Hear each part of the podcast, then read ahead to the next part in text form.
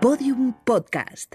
Lo mejor está por escuchar. Bueno, Aquí estamos. siempre dices Un aquí programa estamos. más. Sí, aquí estamos una semana más. Siempre Debería lo digo. llamarse el programa Aquí estamos. Ya existe, ¿no? ¿Ya se llama un programa Aquí estamos? El de Adri Romeo y Bueno, Ignasi pues que les Tartabull. den por el culo. Pues claro que sí, un besito estamos, fuerte. Que, no, que les queremos un montón a. Adri Romeo, a Ignasi Taltabull, que son ¿Cómo- cómo es, unos cómo es? Taltabull. ¿Cómo se llama? Es, un ca- es catalán, ¿no? Sí, claro. Eh, que, que eres un lince, ¿eh? Que es majísimo, pero si yo me, pero si yo he tomado cervezas con Ignasi. Una vez. Bueno, Una vez en tu vida. me crucé una vez con él y le empujé sin querer y me dijo, ¿qué pasa?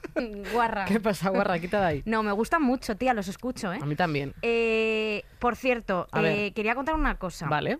Antes de empezar este programa, porque es que tengo una historia que tengo aquí Vale. redactada. ¿Hemos que contado que tenemos dos ondas ya? Eh, no lo- sí, ya lo hemos contado. Bueno, tía. pues lo repito. Tenemos dos ondas, Tenemos chavales. dos ondas, Vamos ahí. Dos Eso ondas es. consecutivos. Y vamos a por el tercero Gracias. pronto.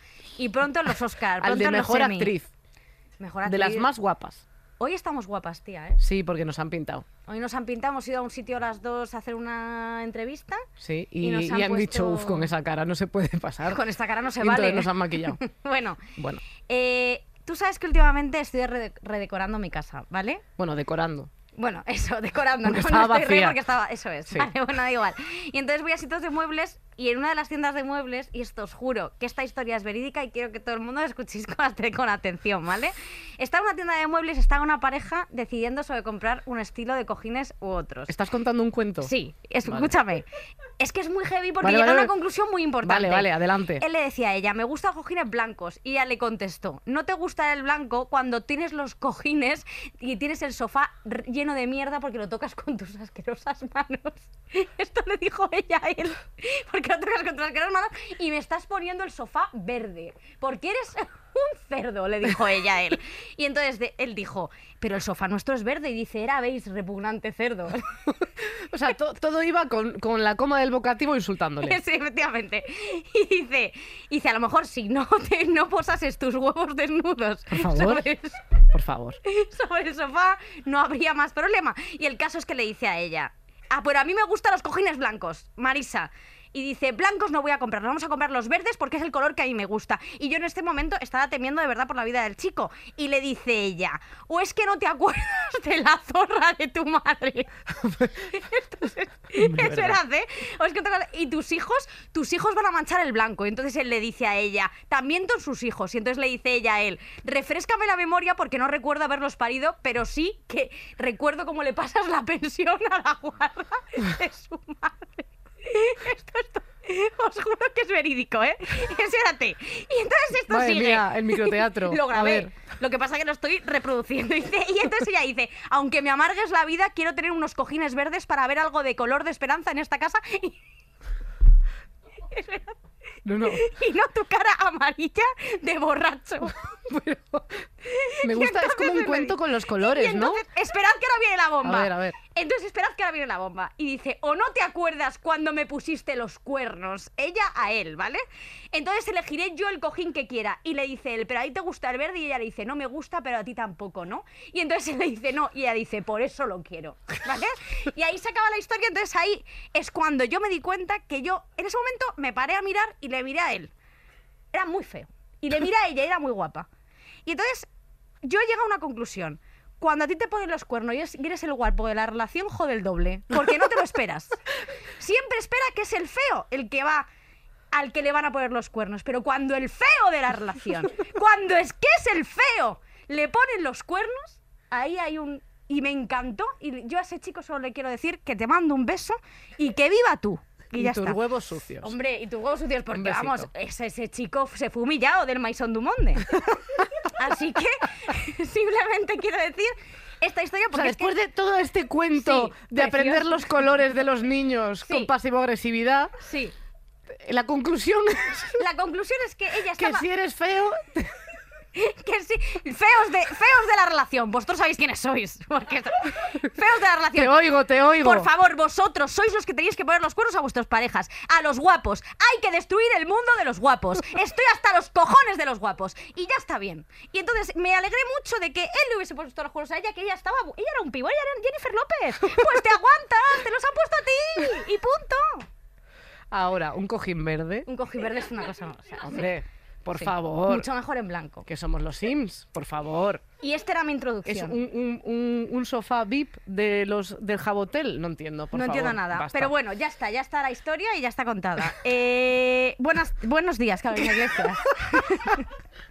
¿Cómo estás, cariño? Eh, pues viviendo un sueño cada día a tu lado, Victoria Martín. muy bien. Sí, nada, muy bien. Eh, Yo estoy muy contenta hoy por una invitada que hombre. tenemos ex- excepcional. Estoy muy contenta. Creo que es la introducción más rara que se ha hecho a una invitada. Y mira que has dicho mierdas antes de los programas, antes de que venga la invitada. Una invitada que nos ha anunciado, lógicamente, que no nos había escuchado previamente. Sí, lo ha y a la dicho. que tú, teniéndola aquí, te has puesto a hablar de huevos sucios en sofás. Se y está ahora te- tenemos aquí a una leyenda Del deporte. en la mesa. Y tú estás hablando de cojines y, y huevos. Así que, con, con todo esto, le voy a dar las gracias a Adidas por traernos a esta persona. ¡Viva Adidas! Y con todo esto, eh, vamos a presentar a una leyenda del deporte. eh, Una persona maravillosa. y lo más importante, gallega, Gallega, tía. que ya era hora de tener una gallega aquí, Hombre. no como yo, que soy de Coruña. ¡Eso es Madrid! Un aplauso gigante para Susana Rodríguez Gacio. Susana. Susana, lo sentimos, mucho. muchísimo. Me ha encantado.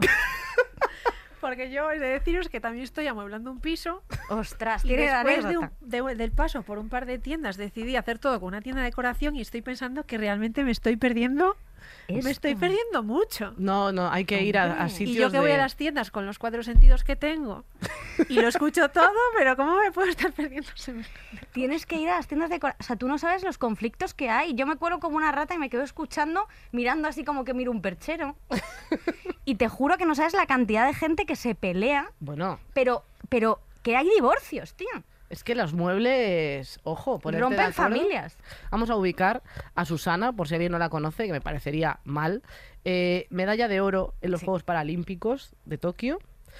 Pero lo más importante, eh, medalla de oro de la ciudad de Vigo 2001. Eh, ¿Esto cómo es? Esto es importantísimo. Cuéntame esto. Eso es lo, me- lo máximo a lo que puede aspirar un ciudadano de Vigo. Hombre, que, vamos, me sorprende que, no le, que le llamen eh, medalla y no luz, porque allí hay una cosa que gusta muchísimo, el tema de la Todo, luz. todo lo que hay en nuestra ciudad desprende luz. Es que no, no sé si habéis estado Sí. Estuvimos en Estuvimos Navidades. actuando. perfecto. Porque eso es, es un espectáculo. Y la verdad que, bueno, fue, fue súper chulo. Porque al de- al de- los deportistas nos gusta ganar en las, en las carreras, ¿no? Pero eso fue un, un reconocimiento de la ciudad. Al final yo siempre he vivido allí, he entrenado allí, he desarrollado toda mi carrera deportiva allí y espero seguir por muchos años. Y hijo, la verdad que es una pasada tener ese, ese reconocimiento de, de la gente. Además, es, es increíble. Quizás no había sido consci- consciente tanto hasta este año. Y fue volver de los juegos y era subirme en el Vitrasa. Bueno, el Vitrasa es el, Hombre, el, el- Nadie sabe el- lo que es el Vitrasa. el Tenéis bus de, bus de- de- de de Vigo, Vitrasa. Vamos, muy mítico. Aquí la gente va en el metro, pues allí vamos en el Vitrasa. Eso es. Eh, pues eh, era entrar y joder, toda la gente saludando, súper contenta y generar esa ilusión en la ciudad, pues mola mucho. Hombre, es Qué que guay. Es verdad que es menos importante, pero el tema de la medalla de oro en, en los Juegos, ¿eso qué tal? Eso es. Es la, es la hostia, la verdad. Es que, es que no te lo puedes imaginar hasta que, hasta que lo vives. O sea, es como lo que sueñas. Cuando haces deporte, tu máxima. No, lo, más que puedes querer hacer es ganar los juegos. Pero no te puedes imaginar hasta que, hasta que estás ahí y se mezcla todo. O sea, recuerdos.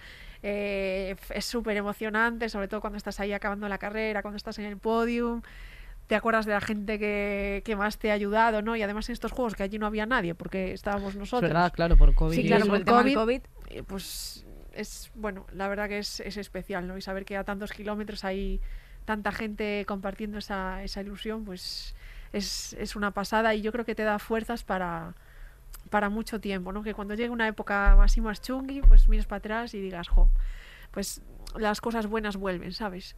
Ostras, ya ves. Eh, Yo es Sí. que sobre todo me, me desde nuestra perspectiva eh, de dos pedazos de vagas, eh, nos, nos impacta mucho eh, Sí, una sí. persona eh, que haya conseguido todo esto y además eres médico.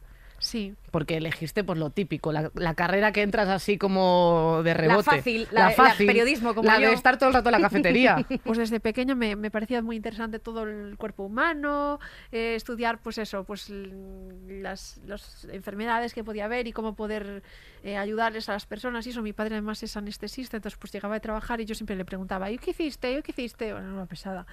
Y él pues acorde a mi edad me iba explicando, ¿no? Y a mí me, me molaba aquello, ¿no? Y al final pues, pues hice fisioterapia y pero seguía porque mucha gente me decía es que con el problema que de visión que tienes no vas a ser capaz a ver luego cómo te arreglas y Ya. hice fisio y cuando estaba a la mitad pues dije no yo quiero yo quiero probar medicina porque si no lo pruebo no sé si puedo o no puedo eso lo Claro. sabré yo Claro. Total. Y Es lo que- compaginas con el deporte. sí bueno ahora mismo solo estoy dedicándome a entrenar estuve los últimos meses antes de los juegos ya solo entrenando porque bueno pues quería llevar toda la vida queriendo ganar la medalla en los juegos y poder pelearlo al 100%, entonces pues los meses previos ya dejé de trabajar. Además, supongo que la gente ya empezaría a saber cuando te veía allí que, que- que no eras solo médico, que eras como una especie de Superman, ¿no? De, Bueno. te quitas las gafas y eres, eres- o sea, eres atleta, te, te pones la bata, Superman eres no, médico. Superman era un tontísimo. Superman no me gusta. Pues. Batman. Batman, bueno. Batman vale. Que tiene Pero. Superman, Superman, Bueno, no que solo sé. llevaba un ricillo y se ponía las gafas. Las Totally Spice. Eso es. Eso Qué es. imposible. Qué imposible, me gusta. Hacer possible lo imposible, que eso es el el eslogan de Adidas. Es verdad. Sí. Es verdad, no te Ha- rías. Hacer posible lo imposible. Yo Hombre. juraría que, no- que era Por hacer, eso- possible, hacer posible lo, imp- Lo impos- imposible. Lo Por imposible. eso me, por eso me, me acabaron fichando. Hombre, que Sí. tenía que estar en ese equipo. Era, era, era raro porque, claro, tú imagínate, la gente, bueno, pues yo trabajaba en Santiago, que es una ciudad, bueno, súper chula, Sí. y es grande, pero hasta cierto, cierto punto. Allí Sí. la gente, pues más o menos, de una manera o de otra, conecta y sabe quién es uno y quién es otro. Y, y claro, tú llevas a la consulta y de repente te encuentras con una médica que tiene el pelo blanco, pues sabes que va a ser la trialeta de la que hablan en las mm, periódico, en la tele, no sé qué, que casi no ve y que también es médico en el hospital y la gente sí que sí que lo sabía y bueno, la verdad que mi experiencia fue fue muy buena y y me tiene pasado alguna, alguna cosa rara de llegar alguien a la consulta y lo primero decirme, oye, ¿me puedo sacar una foto con usted? O cosas así, ¿no? Pero bueno. en plan, oiga, me duele, me he roto la tibia, pero un selfie. Me pasó una vez en urgencias con, con un chico que venía con la abuela y la abuela estaba bastante malita y, y ya poco antes de yo le empezaba a preguntar por la abuela, pues de, desde cuando estaba mal, qué medicación tomaba, bueno, las típicas cosas que preguntamos. Y, y el chico antes es que no me estaba ni prestando atención. Y la abuela allí estaba malita y me dice, oye, ¿tú eres la que tal que hace triatlón? Nos podemos sacar una foto. Y le dije yo, bueno, vamos a ver a, a la abuela y después, si eso ya nos sacamos la foto. La abuela ahí, y esto, deshaciéndose. Y era, a ver, por favor, el Instagram, esto es importante. La abuela, la abuela, la pobre, en sus últimos La, la momentos. la abuela hace triatlón? No, lo siento, chiqui, es que es muy no eres complicado. famosa. Es, es así. Eso es así. Oye, ¿y No. cómo es tu, tu rutina diaria ahora? Porque, bueno, no sé cómo era cuando estabas compaginando ambos trabajos, pero, pero ahora mismo, eh, tu Eh, tiempo de entreno y demás, ¿cómo es? Me levantaba a las seis y media, a las siete y cinco quedábamos, cogíamos el coche. Madre mía, yo a esa hora, yo a esa hora tengo la bestia pata suelta, vamos. A las ocho llegábamos al hospital, hasta las tres. A las tres y cuarto y veinte Sí. cogíamos el coche, volvíamos para Vigo y al llegar a casa dormía media hora y después pues desde las cinco y media hasta las nueve y media o que acabara pues entrenar. Todo Y eso, nivel- horas, horas entrenando sin parar. Eh, sí, bueno, lo que paras es salgo de nadar, me cambio de ropa y me pongo la de Y te correr. vas a la otra. Y bueno, pues a la semana hacemos cinco sesiones de natación, cinco de bici, cinco de carrera y tres de gimnasio. Y todo eso según el día, pues lo vas. Hay días que haces todo, o hay días que pues que haces solo una cosa más fácil, como un día de recuperación. Yo he ido al gimnasio, Susana, una vez en mi vida. Una. Una vez. A recogerme a la puerta. No, a recogerte la puerta no. Yo fui porque me apunté. Fuiste el día ese. Fui El primer día. el primer día este que te dejan gratis. Que te regalan no- la A mí mochila. no me gusta pagar, que esto es una cosa que lo odio. Entonces, fui. Me acuerdo perfectamente que eh, está el típico entrenador que te pone como el plan de, de entrenamiento. Unas tablas y esas cosas Sí. que se quedan en los gimnasios. ese, ese tema de tablas. Entonces, eh, el Johnny, eh, huevos largos, decidió ponerme un entrenamiento que a mí no me, no, no- no me gustaba Porque porque, no- porque tenía no que- era sentada. Porque no era sentada. Yo me quería poner, claro, es que yo pensaba, yo quería ponerme lo del traje. ¿Sabes? El este que te da descargas. electrolítico, ¿sabes? El que te pones como...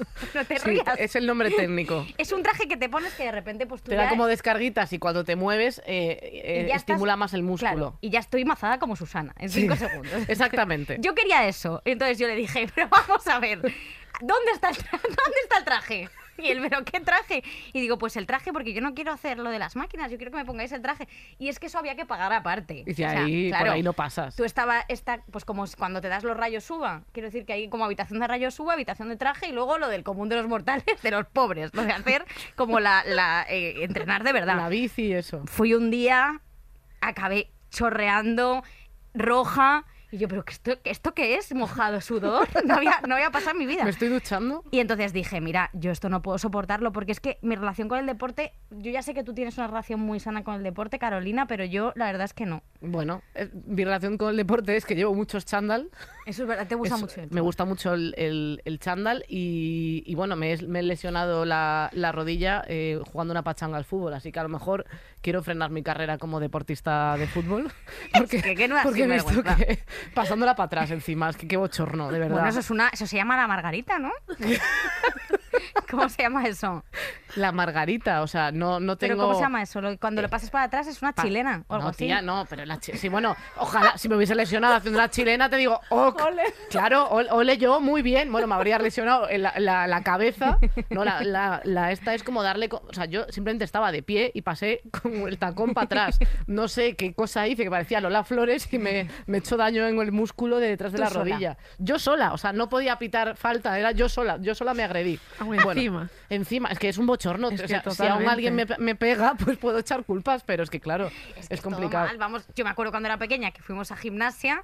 Bueno, fuimos a gimnasia, no, mi madre me apuntó a natación, que lo de triatlón, el triatlón es, para que la gente que no lo sepa, que no es deportista de élite como Susana y yo, que, triatl- que triatlón es natación, correr y bici. Sí, Son esas tres natación, disci- bici, correr. Natación Así, en ese orden, ¿no? Sí, sí. Madre mía. Pues yo me acuerdo que me apuntaron a natación con siete años, ocho años, y mm, que ahí pillé papilomas. Pero en que- la piscina. Bueno, pero es que te tienes que lavar, No, o sea... siempre había papilomas. Pero me acuerdo que mi madre me ponía como un gorro de por- ¿qué hacemos? Me ponía un gorro. llevar chanclas. Claro. Y si te olvidas las chanclas, lo que hago yo cuando me los olvido las chanclas, que esa gente se ríe de mí, mi entrenador el primero, me pongo las aletas. Y voy Claro. desde Claro. el vestuario hasta la piscina con las aletas puestas. Pues ¿Tú nunca es has pillado papilomas en la piscina? No. Ostras, ¿Sabes, ¿Sabes cómo se hace eso? Eh, llevando tu propio calzado, eh, lavándote, bueno, este tipo de cosas. Bueno, yo Haz era una una- campaña de concienciación, Susana, que aquí hay unas Bueno, ¿y qué pasó para que te quedase Pues ese que yo trauma? tenía... Vamos a ver, yo tenía, yo tenía brackets. Yo, esta- yo estaba gorda, brackets, el parche, mil Buah, cosas. el parche, eso El sí que es una ¿eh? puta. Claro, o sea, yo tenía. Y el parche se mojaba. Y eso luego, claro, ponte tu otro. Entonces, ya, ya era como encima el gorro de piscina. O sea, encima el gorro de piscina. Sin, sin ni un pelo. Yo decía, ya esto no. Entonces yo me tenía que sacar un pelo. Te dejabas como, como el gorro. como un, un pelito para afuera. Eras calimero. Claro. Yo me tenía que Un pelo para afuera que a ti te parecía que eso ya demostraba. Que tenía- Claro, o sea, un look Yo así ya era sexy, ¿vale? con un pelo pegado a la cara. Tenía que llevar el pelo. Y entonces era como el pelo, el pelo. Y mi madre me acuerdo que me ponía el gorro y yo, pin el pelo, pin el pelo. Y así todas las veces, hasta que la profesora de, de natación dijo, mira, la niña ya que se mete el pelo, el pelo pa' y dentro. yo con el parche, los brackets, el que me reventaba el bañador. Y yo dijo la, la- la de natación, o se mete el pelo, no- puede nadar en la piscina. Y yo, como no me dejáis el pelo, no me meto en la piscina. Y me desapunté porque yo, por- yo ya, horrible ya, no podía ir. No, totalmente. Era Lo, una- lo un más importante es la estética. En el deporte es que era todo. se prima. Antes que quedar primero hay que ser los más guapos. Hombre, no, pero sinceramente, en el colegio todo esto de gimnasia se pasaba mal. Porque, joder, es Total. así. O sea, esto es así. Total. Y dejad de hacer los chándales con años, porque mira, yo con 14 años, el chándal de 14 años no me servía. Dejad de poner años porque mira, yo en ese chándal no cabía. Yo no cabía ni en el de 16, por favor, un poco ¿Cuál de era tu relación con el deporte, Susana, cuando eras eh, niña? Claro, porque Has comentado que te ha gustado de siempre, Sí. pero que luego en el colegio estaba lleno de cabrones. En el deporte, la verdad, en el deporte nunca encontré cabrones. En el Eh, deporte por- no. porque vas muy rápido y no los ves, estás tú delante, claro, están atrás. No, el deporte siempre me gustó. Mira, así como tú cuentas lo de la piscina, del pelo, que era lo que te preocupaba, a mí me gustaba conseguir los caballitos. Sí. El Ah, blanco, el amarillo. O sea, ya tenía un poco el afán ese, ¿no? De, Sí. de conseguir cosas y mejorar y tal. Y luego con 10 años empecé a competir en atletismo, aquí en Madrid, casualmente, fue aquí mi primera competición. Y desde esa no paré nunca. Y voy a cumplir 34. Qué fuerte. Así que, bueno, pues conocí a muy buenos amigos, he estado en un montón de sitios. Eh, yo qué sé, me ha dado de las mejores experiencias de mi vida. O sea, yo al deporte le debo. Es que creo que, ni en 10 vidas sería capaz de devolver todo lo que lo que he tenido gracias a él. Qué o sea que ya ves que al final cada una tenemos una experiencia muy diferente. Muy diferente con el deporte. Hombre, Sí, sí. Si Sí, persigues tus sueños, seguro que tú también te dan Victoria la medalla de Vigo por, por el pelito fuera del gorro. El pelito, sí. Oye, ¿y, y, y por qué triatlón? Porque claro, atletismo sí que, o sea, era como más común, o natación, pero todo junto mm, no es tan común. Pues mira, yo llegué al triatlón de, de casualidad, como muchas cosas de estas que pasan por casualidad. Eh, había corrido ya por, por- por el atletismo, aunque yo hacía pruebas cortitas de 100 y 200 metros, que ahora miro para atrás y digo, guau, aquello no, no, era, no era nada comparado con ahora. Joder, ya ves. Y nada, había nadado en un club del cual me fui así, bueno, pues con 15, 16 años. Recuerdo que una vez una de las entrenadoras que teníamos mm, había ganado una prueba de 50 metros de espalda, un campeonato de España, y por hacer mal el viraje, que es cuando das la vuelta, luego al acabar delante de todos mis amigos de natación me llamó puta inútil. ¿Qué? Y me pareció tan mal que dije, yo en verano lo dejo. Y me fui. Hostia. Y en triatlón, pues justo llevaba dos años sin competir y vi que había anunciado un campeonato de España de duatlón, que es eh, correr, bici, correr, sin natación. Vale. Y vi las distancias y lo vi como... Digo, va, voy a apuntarme a esto para acabarlo, ¿no? Como un reto, como Ujú, si pues vosotros claro. que no corréis, pues mañana decís, venga, voy a hacer una carrera de 5 kilómetros Vale. con objetivo de acabarla. Sí, como una meta. Sí, como Sí. una meta. Y bueno, pues eso, me apunté a un club, eh, conseguía una guía, que era otra amiga que había hecho triatlón y lo había dejado, estaba con- conmigo en clase de medicina. Eh, bueno, nos pusimos a entrenar, el primer día no corríamos ni 10 minutos seguidos. Eh, nos trajeron la ropa del club, que era un- pues el mono que llevas en triatlones, como un traje así bastante apretadito y tal. Sí. Las la verdad que nos quedaba un poquito apretado de más. Pero fui a la primera carrera esa y me moló tanto que dije, venga, pues ahora voy a hacer un triatlón. Y hice el primer triatlón que hice, lo hice aquí en Madrid en casa de campo. Y después eh, de ese nos invitaron a uno en Londres y ya fue como, venga, pues otro más, otro más. Y ahora me pongo otro objetivo más difícil. Y ahora otro más. sumando. Sí, Con los compañeros y, y demás, de, desde el principio ha sido, ha sido guay, siempre ha ido bien. yo al final pues siempre entreno y compito con, con guías, entonces pues mm, para mí es un deporte individual que ya de por sí es, es de equipo. O sea, yo siempre, siempre entreno con alguien. Entonces eso pues a mí también me mola porque bueno, pues mis guías pues también son mis amigos y entonces me lo paso bien. Obviamente si eso me faltara probablemente no, no haría lo que hago. O sea, tú tienes que disfrutar de algo cuando lo haces para hacerlo tanto tiempo y sobre todo cuando físicamente es, es exigente. Hombre, bastante. ¿Y ha habido Sí. en algo que vosotros ha- vosotras hayáis dicho? Bueno, hago la pregunta para las dos. Con esto no puedo, tiro la toalla. Yo, por ejemplo, justo antes del coronavirus, Sí. eh, o sea, en enero del 2020, me diagnosticaron una cardiopatía y bueno, pues tuve que hacer un montón de pruebas, incluso pruebas genéticas y eso, que hubo unos momentos pues, que no sabía si iba a poder haciendo mi- hace- seguir haciendo mi deporte o no. Y aunque al final me dijeron que sí, pues al principio tenía miedo y Hombre, dudas pasa- y eso, sí, ¿sabes? pasarías mucho miedo. Y dices, pues, pues ¿qué, ¿qué estoy haciendo lo correcto o no? Te comes la, la cabeza. Mm, Dices, pues a lo mejor no debería seguir. ¿Cómo voy a aguantar esta situación y tal? Sí que yo creo que todos tenemos, ¿no? A ver, todos tenemos momentos de esos. O días en los que simplemente pues no te apetece entrenar. Pero bueno, pues, eh, no siempre te apetece ir a trabajar. Cuando entrenas, ¿te planteabas el oro? O sea, ¿es como de, de, de ponerte una meta alta o, o con qué metas trabajas para motivarte de cara a, yo- a este tipo de cosas? Yo trabajo con metas eh, a corto plazo porque creo que Sí, yo también, ¿eh? son, Yo las de que metas nos- a corto En plan, plazo. eh, mear hoy si se puede, Sí. ese tipo de cosas. Total. so- son las que son más reales y yo creo que tenemos, o sea, que es más fácil cuando trabajas por algo que te vas dando cuenta hoy, mañana, vas, no sé, quedándote con las cosas buenas de los entrenos de cada día y eso, porque tú si quedan cuatro años para unos Juegos Paralímpicos y te pones a pensar en esa carrera, eh, tienes que tenerla en mente, pero a- al día a día yo trabajo con, con objetivos pues más, más pequeñitos. Yo me acuerdo cuando era pequeña eh, que teníamos que saltar el potro. ¿Te acuerdas de esto del potro? Que esto era una tortura. Y yo era una niña muy pequeña, yo era muy bajita, siempre he sido muy bajita. Pero por aquel entonces, ¿qué medía? Pues medio centímetro. Te chocabas con la cabeza con el potro. yo tenía un 29 de pie. O sea, ¿tú sabes lo que es un 29 de pie? Guau. Esto es tener un... Yo con 10 años, mi- mis... Yo tengo una, una movida en los pies que se llama... No es, no es broma, se llama sindactilia. Tus que deditos es pegados. Que yo tengo los dedos eh, pegados. O sea, quiero decir, ya los enseñaré un día. A lo mejor los enseño luego. Eh, entonces yo tengo los dedos pegados y claro... No tengo tan, o sea, no es que tenga problemas de movilidad, pero es verdad que, bueno, no soy muy buena corredora y tengo las patas cortas y todo. Bueno, el caso que yo tenía que ir saltando al potro y esto es jodido porque, claro, yo en el momento en el que veía el potro me paraba porque me impresionaba muchísimo Claro. y yo sabía que no podía saltar. Y entonces me acuerdo que teníamos una profesora que era una sinvergüenza, que me la encuentro y vamos, y bueno, no voy a decir el nombre, pero no voy a decir.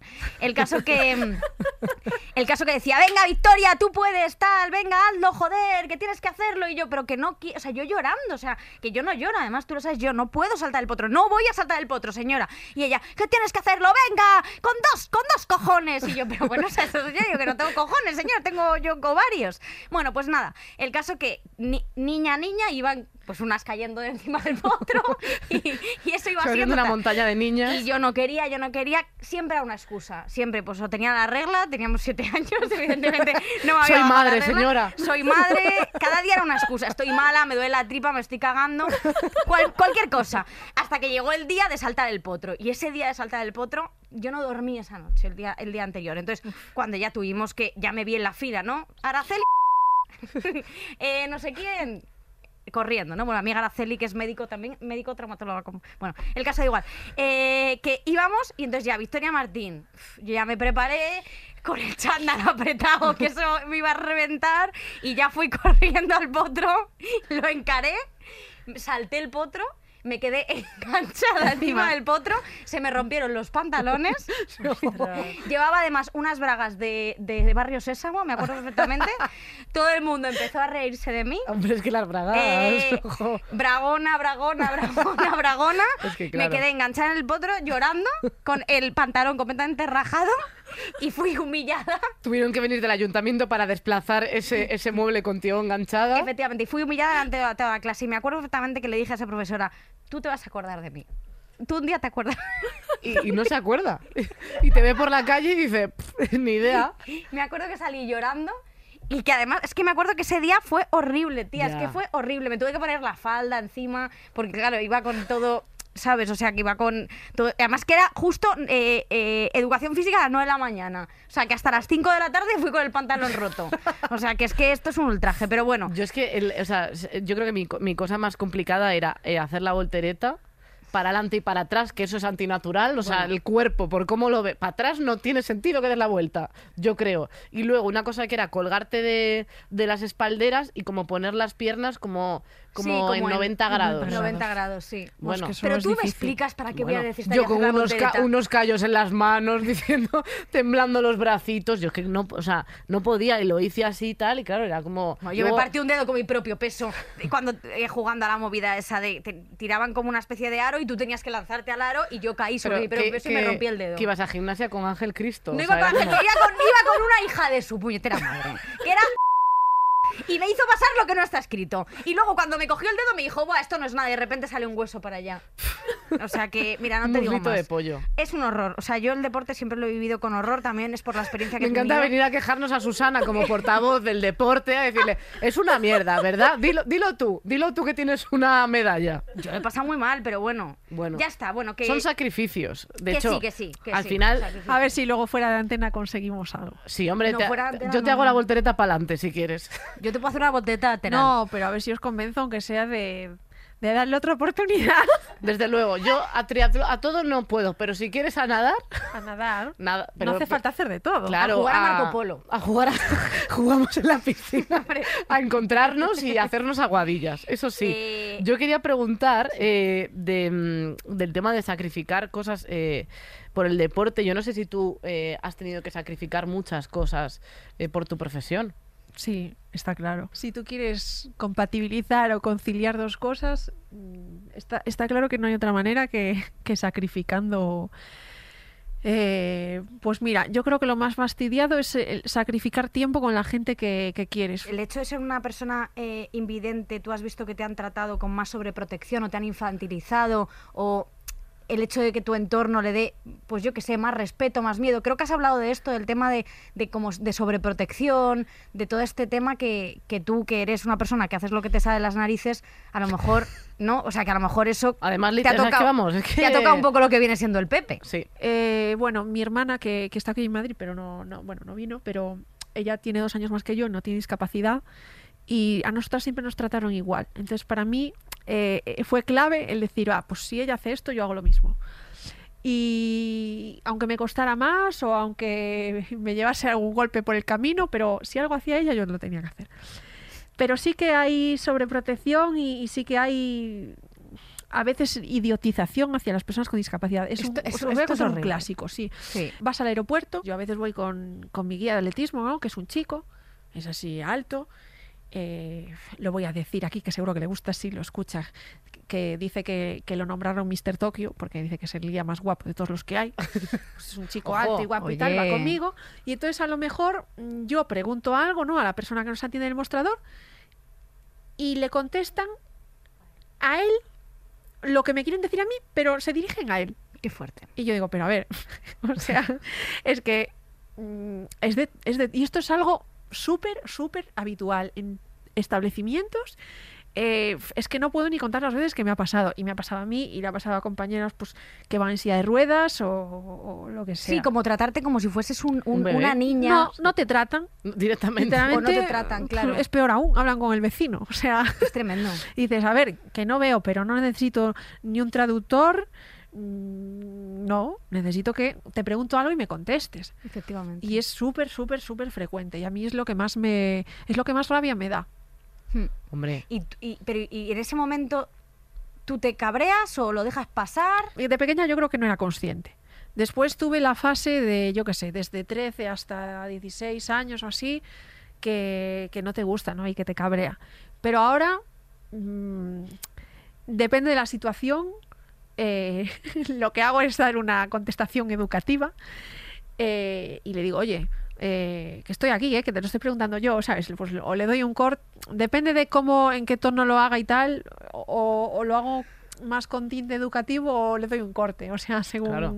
según lo que vea, ¿sabes? Y a veces yo creo que viene bien porque estoy segura que a veces luego la gente no lo va a volver a hacer. Bueno, hay mucho Eh, gilipollis, ¿eh? eso- eso- hay eso mucho luego. gilipollitas Martínez eh, hablendo, ¿eh? Por el camino. ¿tú tienes, Pero ¿tienes mala hostia, Susana? Algo sí. yo creo que sí, fíjate que la Yo- veo no, yo no, que tiene... o sea, que, que hay que soltarla, ¿eh? O Hombre, sea, claro que vamos, sí. Sí, sí. Total. O sea, creo que se puede hablar conmigo mucho y, y a mí me gusta hablar y negociar las cosas y razonar, pero también tengo ese... Soy bastante mecha corta. Sí, que Sí, si sí. te enfadas, sube rápido. si me enfado, luego se te subo pasa de rápido. cero a... vamos, Yo también soy así, tía. en cinco segundos. No me gustaría enfadaros Pero luego a se te pasa, las dos. para que luego se te pasa rápido. O sea, yo soy muy de... Sí, sí, sí, sí, so- de re- somos muy sí. así pasionales, yo Es creo. después soy ¿no? muy Después de darle sí. unas hostias ya te quedas No, yo, no, yo viol- violencia física no, porque yo soy una mierda. O sea, quiero decir, Sí, pero que, que si, que si estuviese Yo mazada creo te que nunca hay que... No, no, yo creo que nunca hay que Un que- cabezacito, Susana, que- que no pasa Nunca hay nada. que Así, llegar a ese punto. Un cabezazo, un tetazo.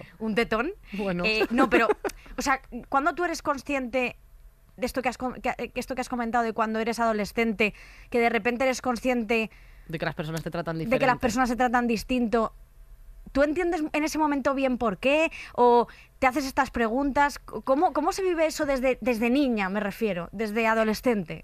Eh, yo, yo creo que nunca me pregunté eh, por qué me pasa a mí esto, ¿no? O sea, porque yo al final el- el- la circunstancia que he tenido es de nacimiento, entonces pues conviví con ella desde siempre y, y es lo que os digo, que, que mi entorno más cercano me, me trató con absoluta normalidad y me generó confianza, ¿no? En, pues yo, yo soy una persona que, que vale, que tengo esta discapacidad y en este caso pues no veo, pero pero puedo hacer lo que me dé la gana, así por así decirlo. Hombre, ¿no? claro.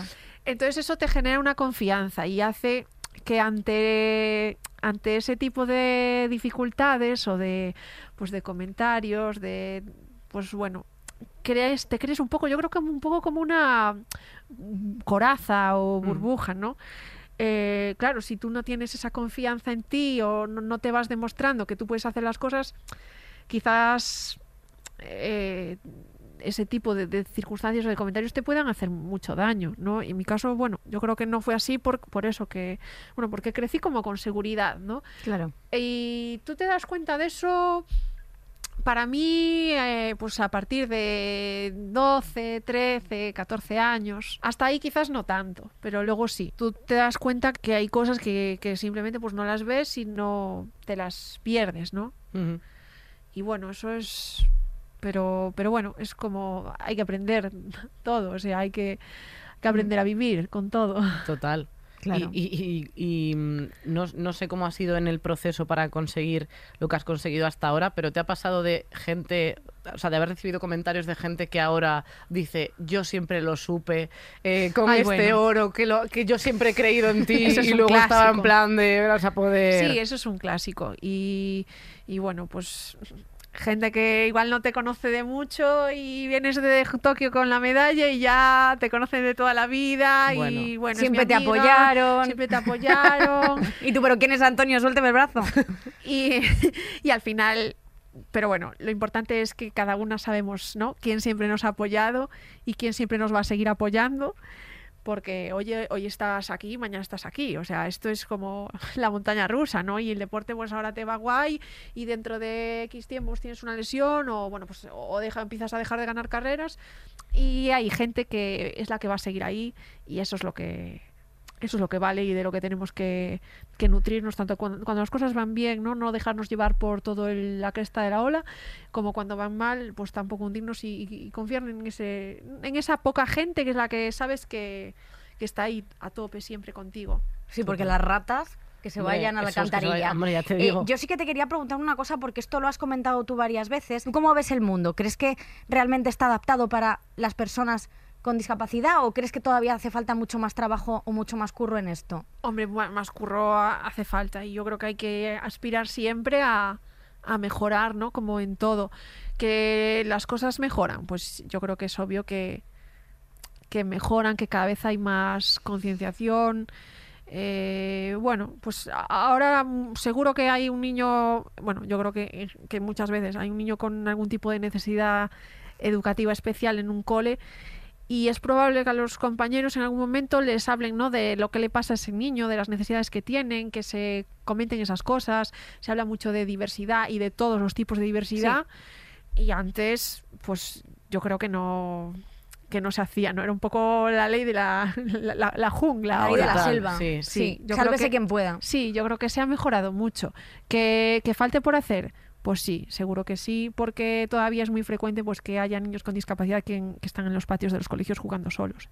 Y mientras eso siga siendo así, pues quiere decir que no que no está la cosa No hemos avanzado. no que no hemos avanzado lo, lo suficiente no, no es que no hayamos avanzado nada pero Claro.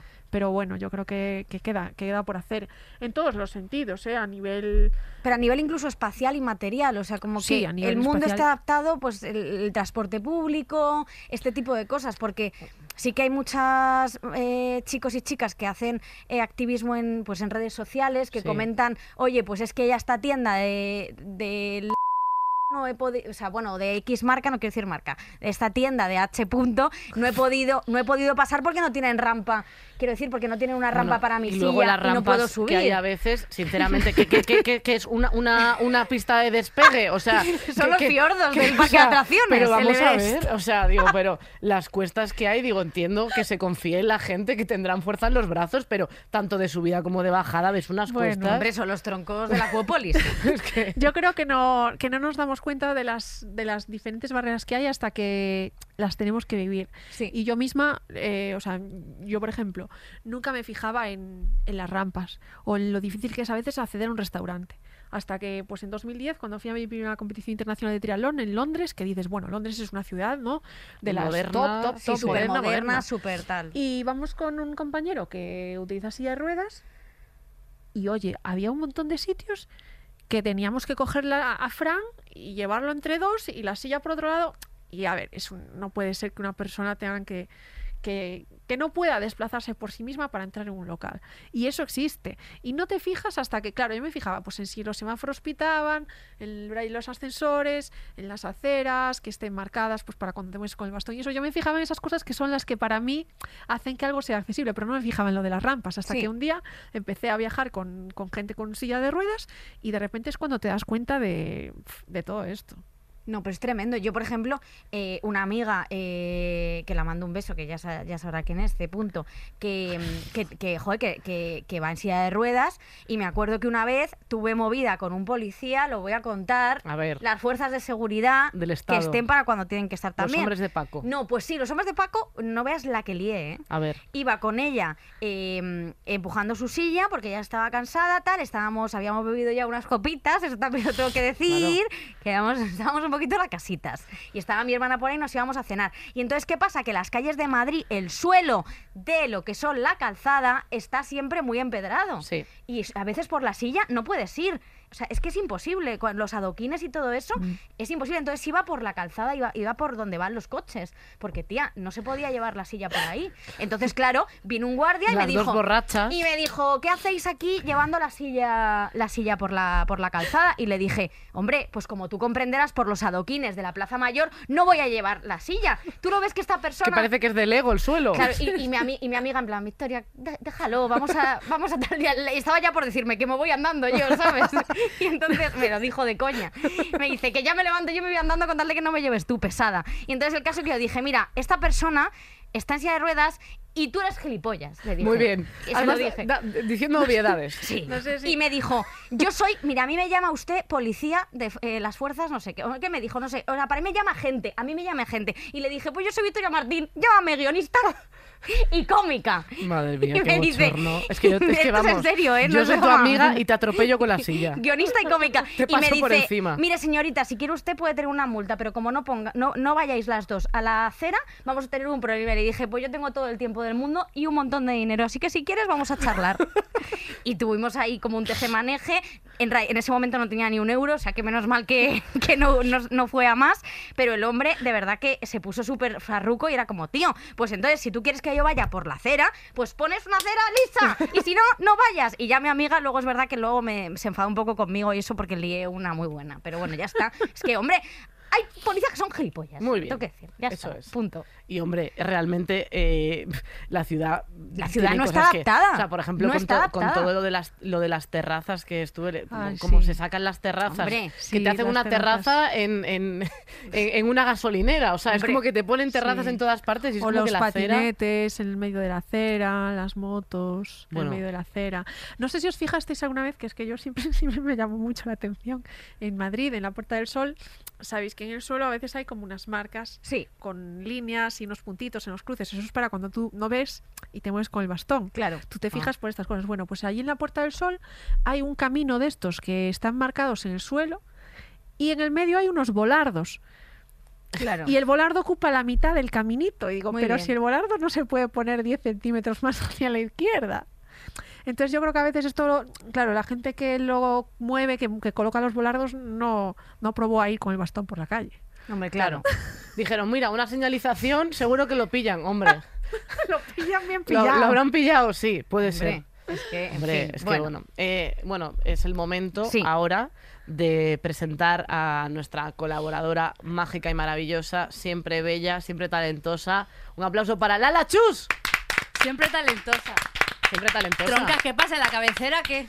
Ah, que No, no hemos puesto no la hemos puesto cabecera. la cabecera. Pues la cabecera, Ponla, Marisa. que la cabecera, venga. La cabecera.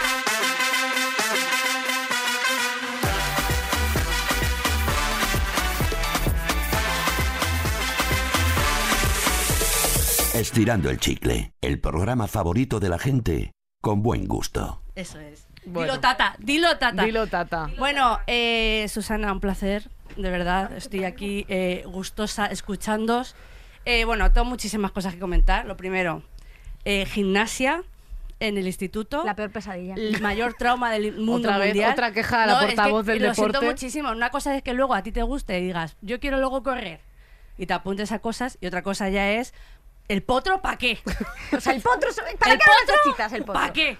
O sea, es que es, es denunciable. Total. Luego, cuando acabamos El el, te- programa, te pones como en poto y te Eh, voy a el saltar. test de Cooper Bueno, Los pitidos, gua- o sea, el, el balón este medicinal que pesaba 250 kilos, es que absurdeces increíbles. Me acuerdo yo en el instituto, cuando al principio eh, empezaba el curso, teníamos que hacer como una especie de test que era elasticidad, eh, Uf, es correr y no sé cuántas. Sí, yo que llego directamente a, a mi ombligo, o sea, eh, yo soy como un tiranosaurio rex así, Es verdad que tienes manitas muy muy chiquititas. chiquitinas. Tía, es como eh, la gente, encima me caía fatal, es como la gente cuando hablaba inglés muy bien, que daba un poco de rabia en el instituto. que umbrella. Umbrella. Que es, no sé por qué daba rabia, pero a mí me daba rabia, era como, "Uh, qué lista es. Entonces, pues, en el- A lo mejor la umbrella por el ojete. pues a mí me pasaba que cuando alguien sabía hacer muy bien gimnasia, me, sentaba fatal. a mí también me sentaron. Y yo, o sea, o el de resistencia. Entonces te habrías llevado mal con Susana. No, pero Susana seguramente que me caería bien y diría, ¡Bien! ¡La mejor! Pero claro, luego había flipadas que era como, chica, pues escúchame. O el- el- la resistencia, ¿teníais que hacer resistencia vosotras? Que era ¿Eso qué correr? Toda la, la hora, porque al profesor le apetecía tocarse los huevos y, venga, chiquis, a correr. A ver quién se moría primero. Yo tengo una imagen eh, súper concreta y específica que era yo con el Disman, porque vamos con el Disman, Es que. de verdad. intentando meterlo en el bolsillo del chándal, capa de tal, con tu buen disco de Caribe Mix, intentando correr y muriéndote literalmente. O sea, eso era el horror, de verdad. El gi- gimnasia, no, no tiene no, no. sentido. El test de Cooper, un beso a todos los que aguantaban más de un tío, pitido. de Cooper. ¿Qué es esto? Lo humillante que era caerte en el primer pitido, yo decía, por lo menos no ser la primera que no llega al pitido. Pero es que era si ya- soy la segunda, me vale. O sea, Mis objetivos, Susana, pequeños, llegar al segundo pitido del Tía. test de Cooper. Es que ya además mi, está. pro- mi profesor, que se llamaba Isidoro, que me acuerdo Isidoro, el gato. No, me acuerdo perfectamente que era, era, era el Isi- claro, Nos estamos metiendo con la gente ya. Isidoro, el gato. El gato Isidoro. No, tía, pero es que había una cosa muy graciosa. Isidoro, gilipollas. No, tía. Bueno, un poco sí. Eh, Isi- eh, Isi pasó una cosa que era calvo. Ya Y en el- empezamos. no, calla, que es que tenía su gracejo, porque en mi instituto de Victoria Ken, de Fuenlabrada, pues Ay, era- Victoria, qué, qué bonito. Entonces, eh, en Navidades había un cartel, como el del calvo de la lotería, que ponía, y si toca aquí, porque se llama Isidoro. es que me parecía el sumum de- del humor. A mí eso. Isidoro era, bueno, van a Isidoro, denunciarle. bueno, ya está. Que gimnasia debería ser optativa, ya está. Es, es mi, mi, mi, mi tal. Hombre, pues bueno, sí. yo vengo aquí a hablar, me voy a poner un poco seria porque el tema que vengo hoy me toca de verdad. Porque básicamente, a ver, a mí en mi familia, yo siempre he dicho a mi padre, me acuerdo aquí el móvil en el Pepe. Sí, te estoy viendo que te estás guardando el móvil en el coño, pero bueno. Pero si bueno, te- aquí. ¡tac! Que yo en el año 2019, eh, yo siempre he dicho que mi padre tuvo un accidente, pero no hemos concretado, nunca, nunca lo he contado de verdad. En el 2019 mi padre se prejubiló. Sí. Y entonces le regalaron una bicicleta eléctrica, bueno, de estas que iban así, y porque lo pidió él, pues los compañeros, tal. En, el, en abril, un mes después, el pobre mío de estar jubilado ya, en plan, con todos sus planes, se cae de la bicicleta con la Es que a, lo mejor lloro, ¿eh? Bueno, no No pasa, nada. nada. Estamos aquí. Eh, estamos aquí, amiga, con la mala suerte de que el pobre mío se cae y de repente no se puede mover. Entonces, como la, la caída no fue mucho, no sabes el alcance que tenía. Lo que le pasó fue que se, se hizo daño a la médula y se desactivó. O sea, di- directamente mi padre se quedó parapléjico, o sea, no podía moverse. Entonces, el shock fue eh, muy fuerte, porque claro, mi padre con 61 años, en plan, toda su jubilación por delante, tal, no se puede mover. Nada. O sea, na- agua, teníamos que darle agua con una pajita, tal. Se va al hospital de Getafe, pues él, ya te digo que el shock fue muy fuerte, sobre todo para, también para mi madre, porque era como que tenía que estar constantemente con él y demás. Nosotras trabajábamos y le llevan al hospital de parapléjicos en julio en Toledo, Mm, eh, el Nacional. Sí. Pues aquí, yo siempre, bueno, esa, para mí ese sitio es como el paraíso sobre la tierra, porque es como el sitio donde- que nos salvó. Básicamente, a mi padre fue- le llevaron allí sin poder moverse y a mi madre la dijeron que se tenía que quedar con él.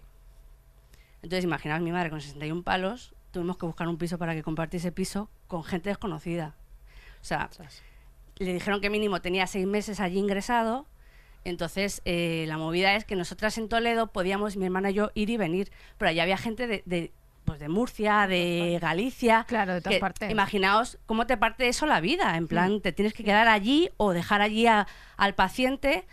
Que por cierto, una cosa muy guay que nos decían en el hospital nada más llegar es que allí no había enfermos. Allí había gente que se tenía que eh, recuperar. ¿Sabe? Porque es.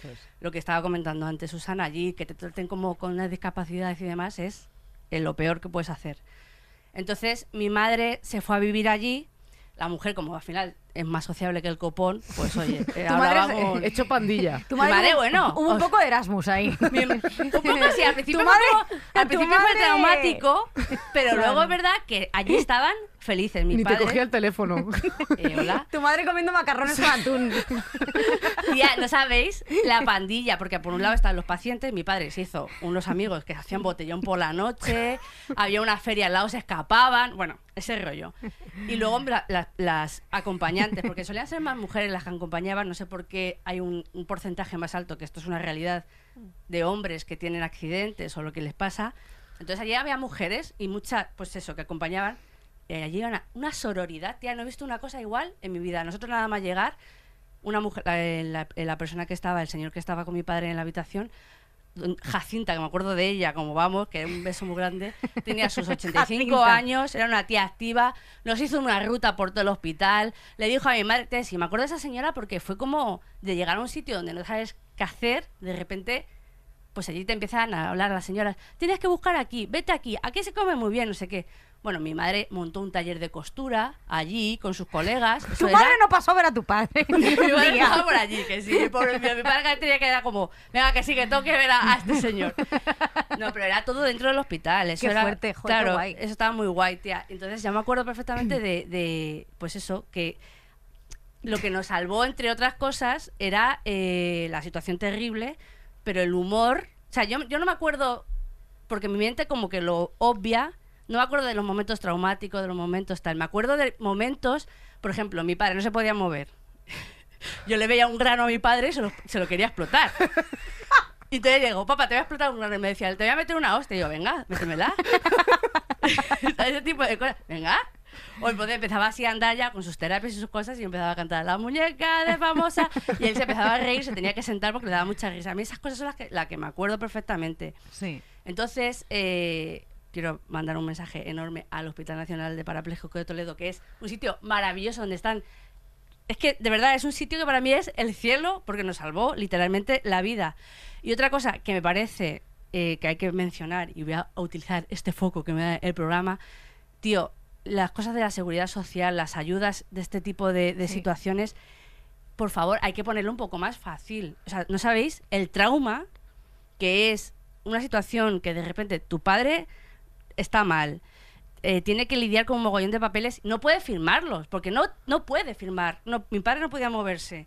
Mi hermana, que es la tía más dura que he visto yo en mi vida, a la funcionaria tuvo que, o sea, llorar. En plan, ayúdame por favor, no sé qué tengo que hacer, ¿qué hago?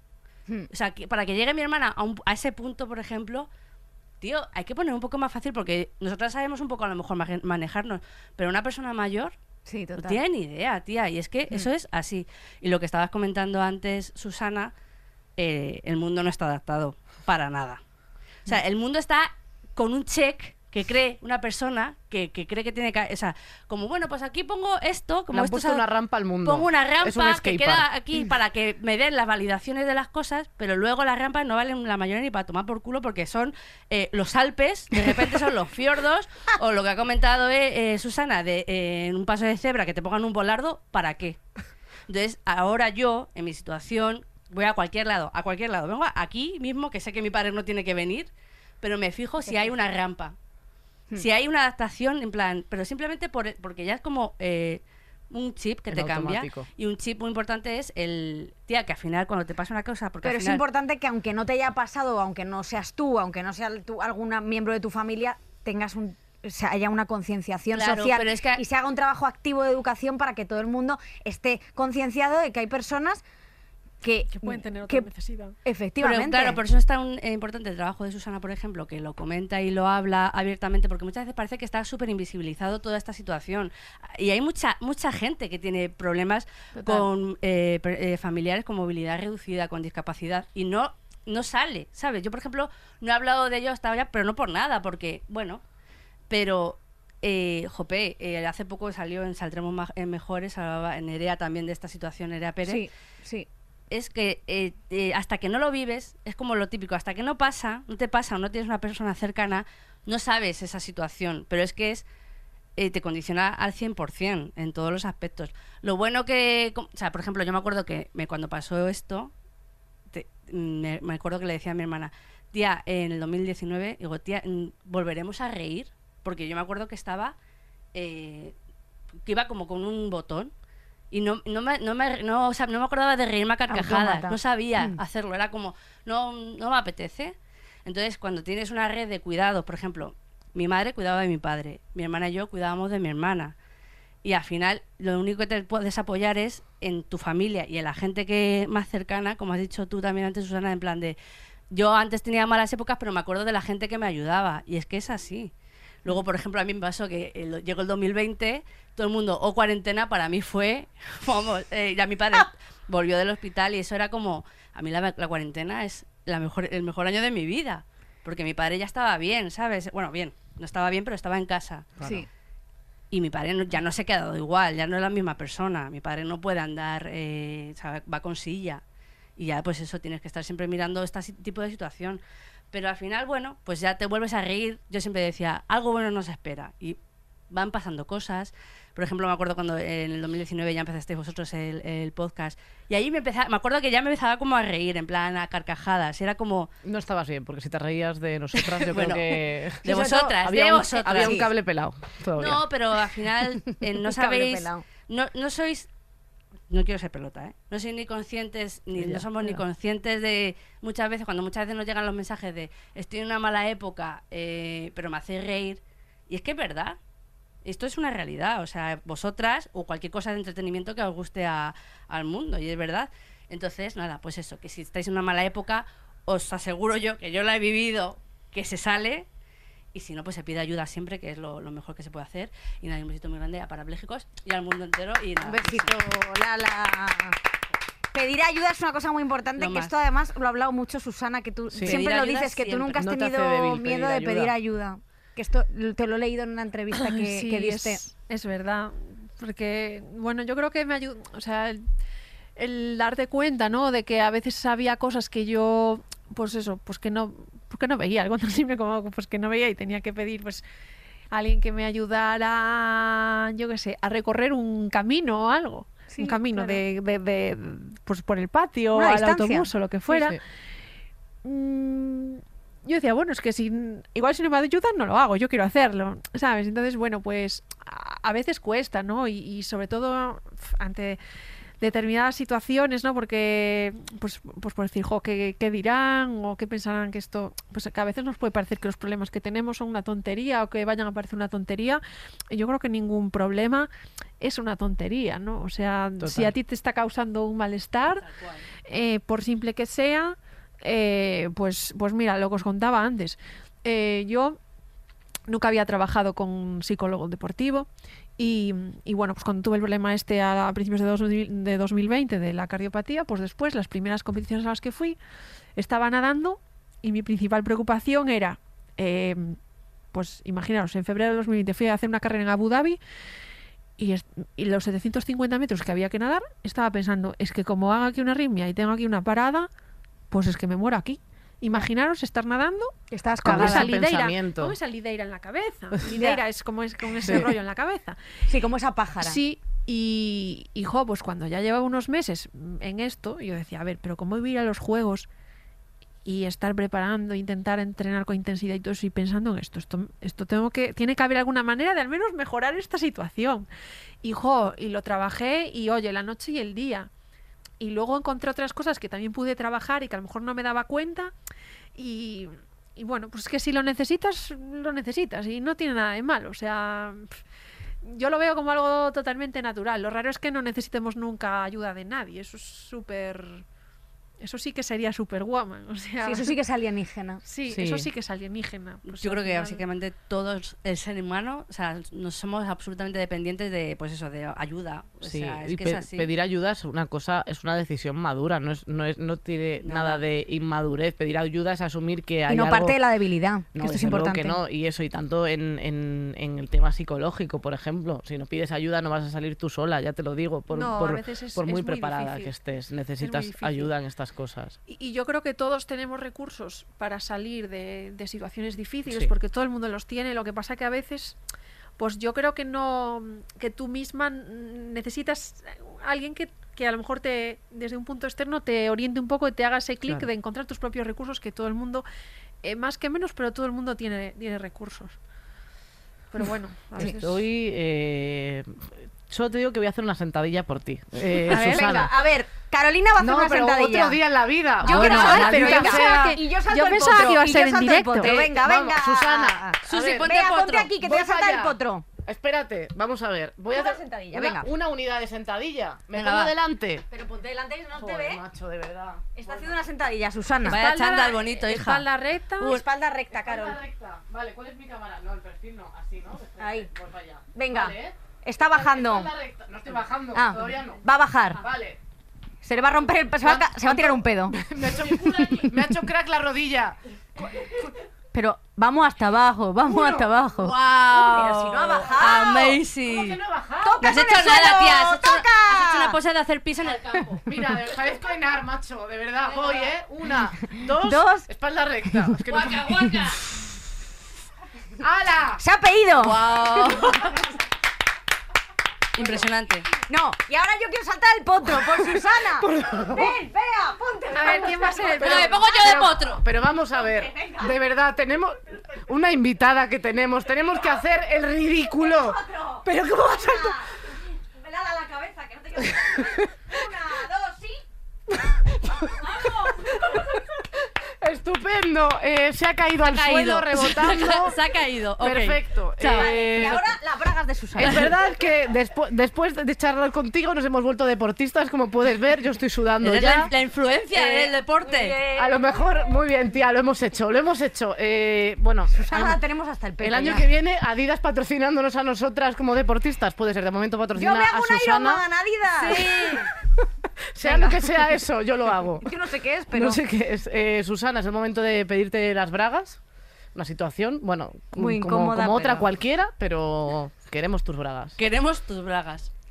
Con explicación. las saque. os he traído unas bragas y os voy a contar la, Son muy la bonitas. historia real porque podría inventármela No, por favor. Eh, yo no sabía que aquí había que traer unas bragas. Eh, lógicamente tienes mucho lío petándolo y no, no, has, no has estado... de haberlo sabido os habría traído unas muy especiales que son las que utilicé para competir en, la- en atletismo en Hombre. Tokio pero como no pudo ser porque yo cuando salí de mi casa esto no lo sabía Bueno, esas bragas tienen que estar en un museo, no podemos tenerlas en un Eh, tendal. Fui a buscar unas a una tienda. Son de la Gran Vía de Madrid. eh, por Esas favor. están usadas, ¿eh? Sí, Eh, no, no, Susana. no, no, no. Acaban de salir de la caja. El pack es que les quité Es- la etiqueta. Estar un poco ocre, ¿eh? Eh, Un poco. son bragas de algodón, que eso se trabaja mucho también en este, en este programa. ¿Se trabaja? ¿Tenéis más de este tipo? Sí, Eh, hay alguna. pero la gente, bueno, trae más licra. Bueno, mi Son guía, mi guía- son de azulitas, de, colo- de cositas. mi guía Mabel Gallardo, que estuvo conmigo en, en los Juegos Paralímpicos de Río 2016, Sí. Eh, es de, ella es de Murcia. Y bueno, es una de mis mejores amigas. Ya no competimos juntas, pero bueno, porque, por circunstancias de la vida, pero es una de mis mejores amigas. Y era muy, era una mujer muy de refranes.